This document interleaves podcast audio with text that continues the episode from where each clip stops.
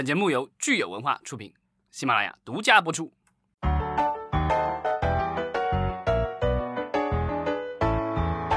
欢迎大家收听新一期的影视观察，我是老张。大家好，我是石溪，今天是四月二十二日，星期三。呃，今天我们还是老样子，先回应一下我们的听众留言。嗯，有一位听友，他的名字非常有诗意，叫清风拂山岗，明月几时有。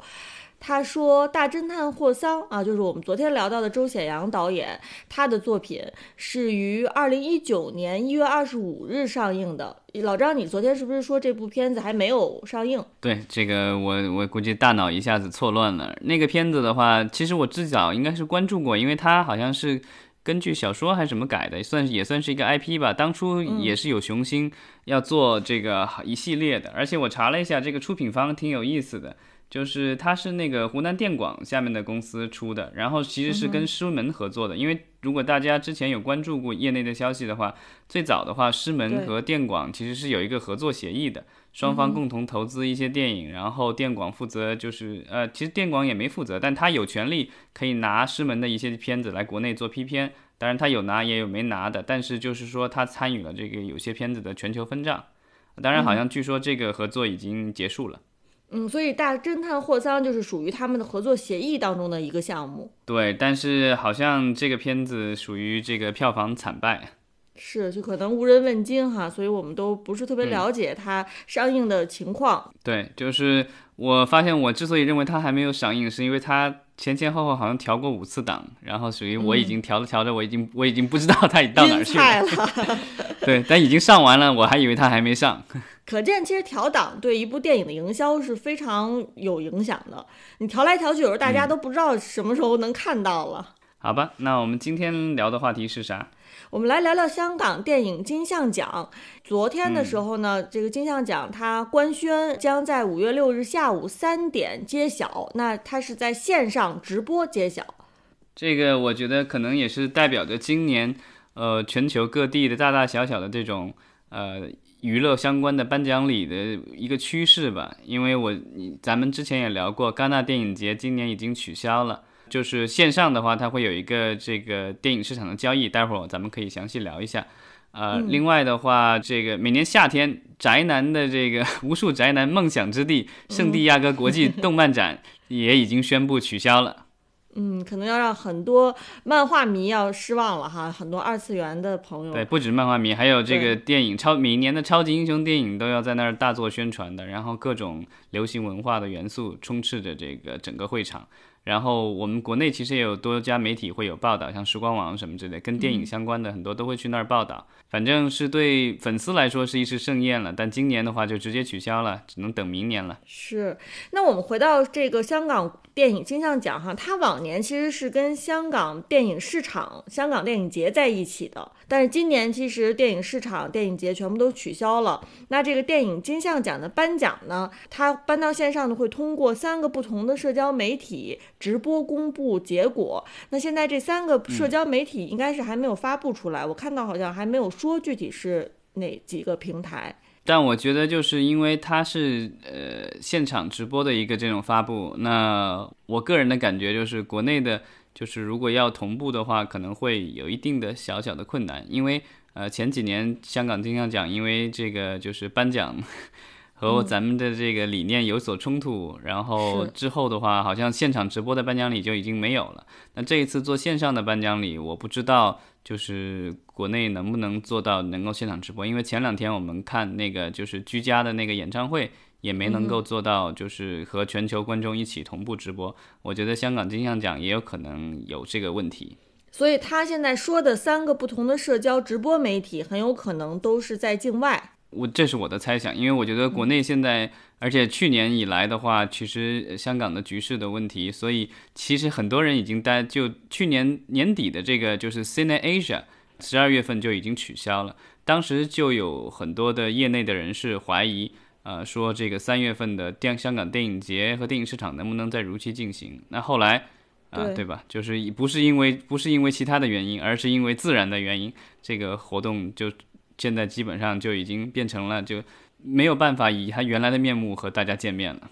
是，那今年的这个线上颁奖呢，它其实非常简单，它就是二十分钟，由尔冬升代表这个金像奖的董事局主持一下哈，就是很快的把这个奖就颁掉了。呃，因为尔冬升他透露说呢，之前其实考虑过是不是这个候选人啊在荧幕前都露面呀，但是真正实际操作起来呢，发现这个工程有点巨大，因为它涉及到的很多人，然后如果说他们又分布在台湾、香港、内地，甚至是海外。外的话呢，其实要组织这么一个大型的线上颁奖活动是需要运用大量的人力物力的，所以最后呢决定只是二十分钟的时间从简啊宣布赛果。所以看起来，比如说像我们之前说的这个四海聚一家这种活动，你真正要真组织起来也是其实挺难的。对，因为可能大家的技术的设备条件都不一样，然后时差的问题啊，各种问题，所以不是那么简单。所以咱们说这个金像奖最后呢，它其实是。是相当于是真的是从简，就是主席出来告诉大家结果是什么就 OK 了。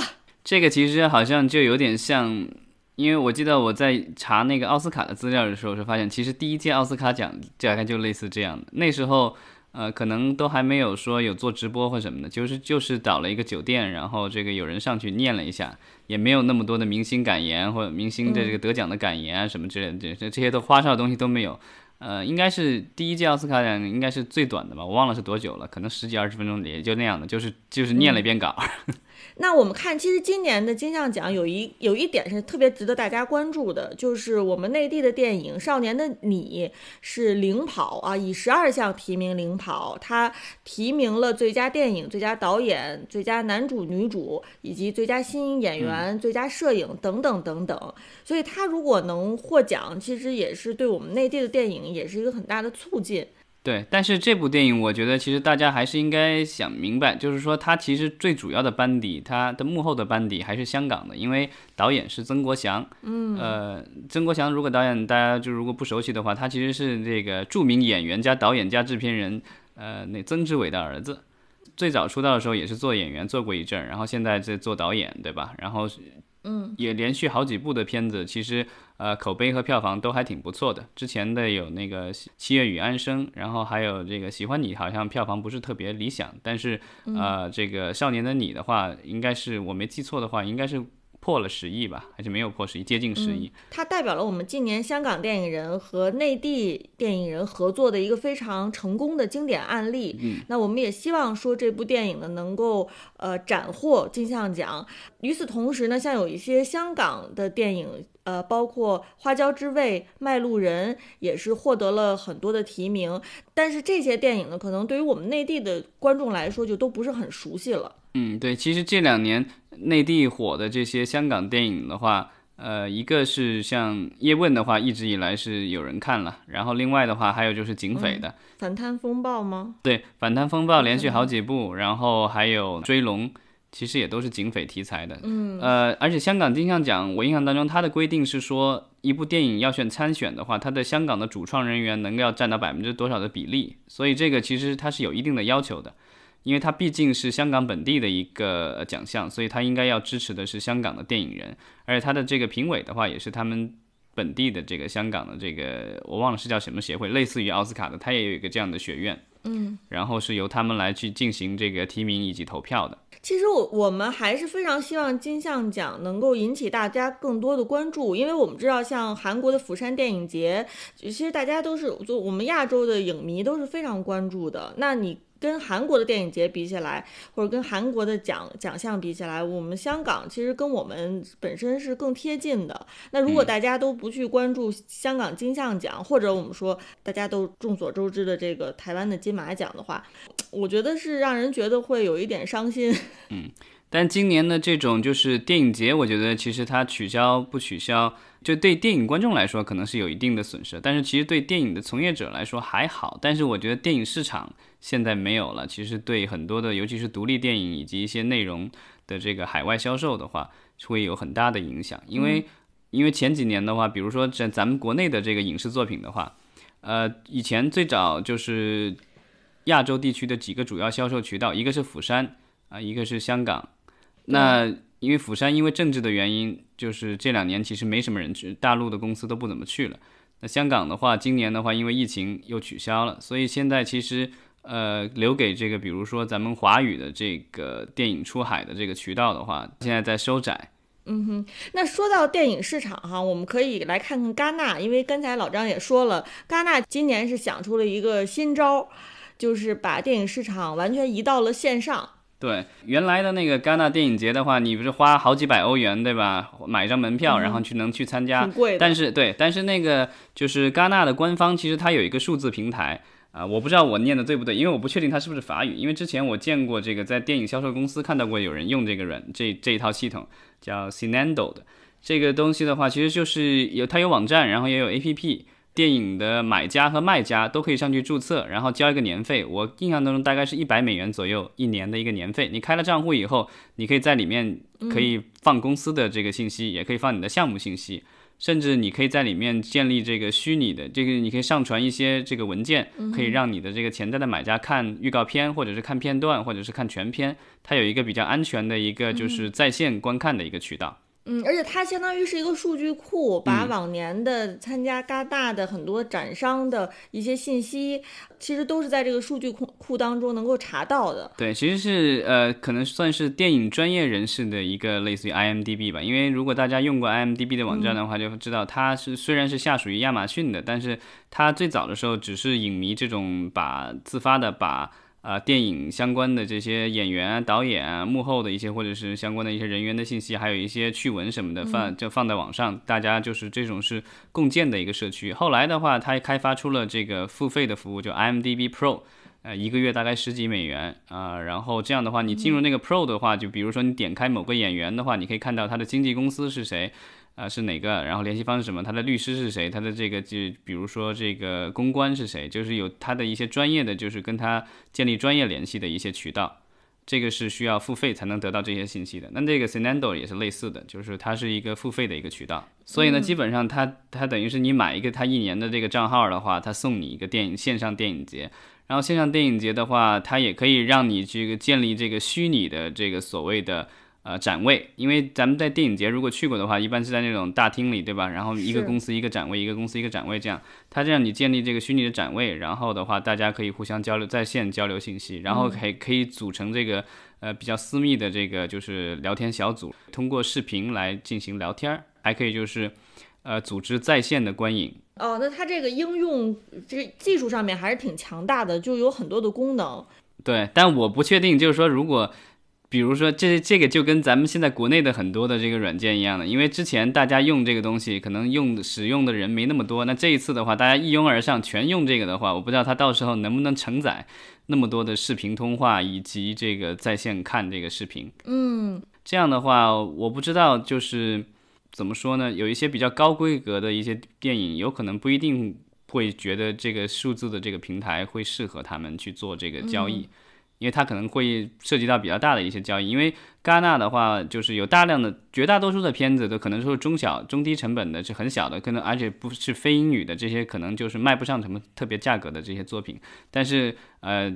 每一年的话，其实它有一些特别大的作品，比如几千万、上亿美元的这种独立作品，它会在这个戛纳电影节上举行一些活动，然后去这个。征求呃去去找这个国际发行以及投资，因为他会做一些预售嘛。当然，就如果说一个项目它一单买卖要涉及到几百万美元甚至几千万美元的话，可能你不经过这种见面的洽谈，很难说通过线上就达成任何的协议。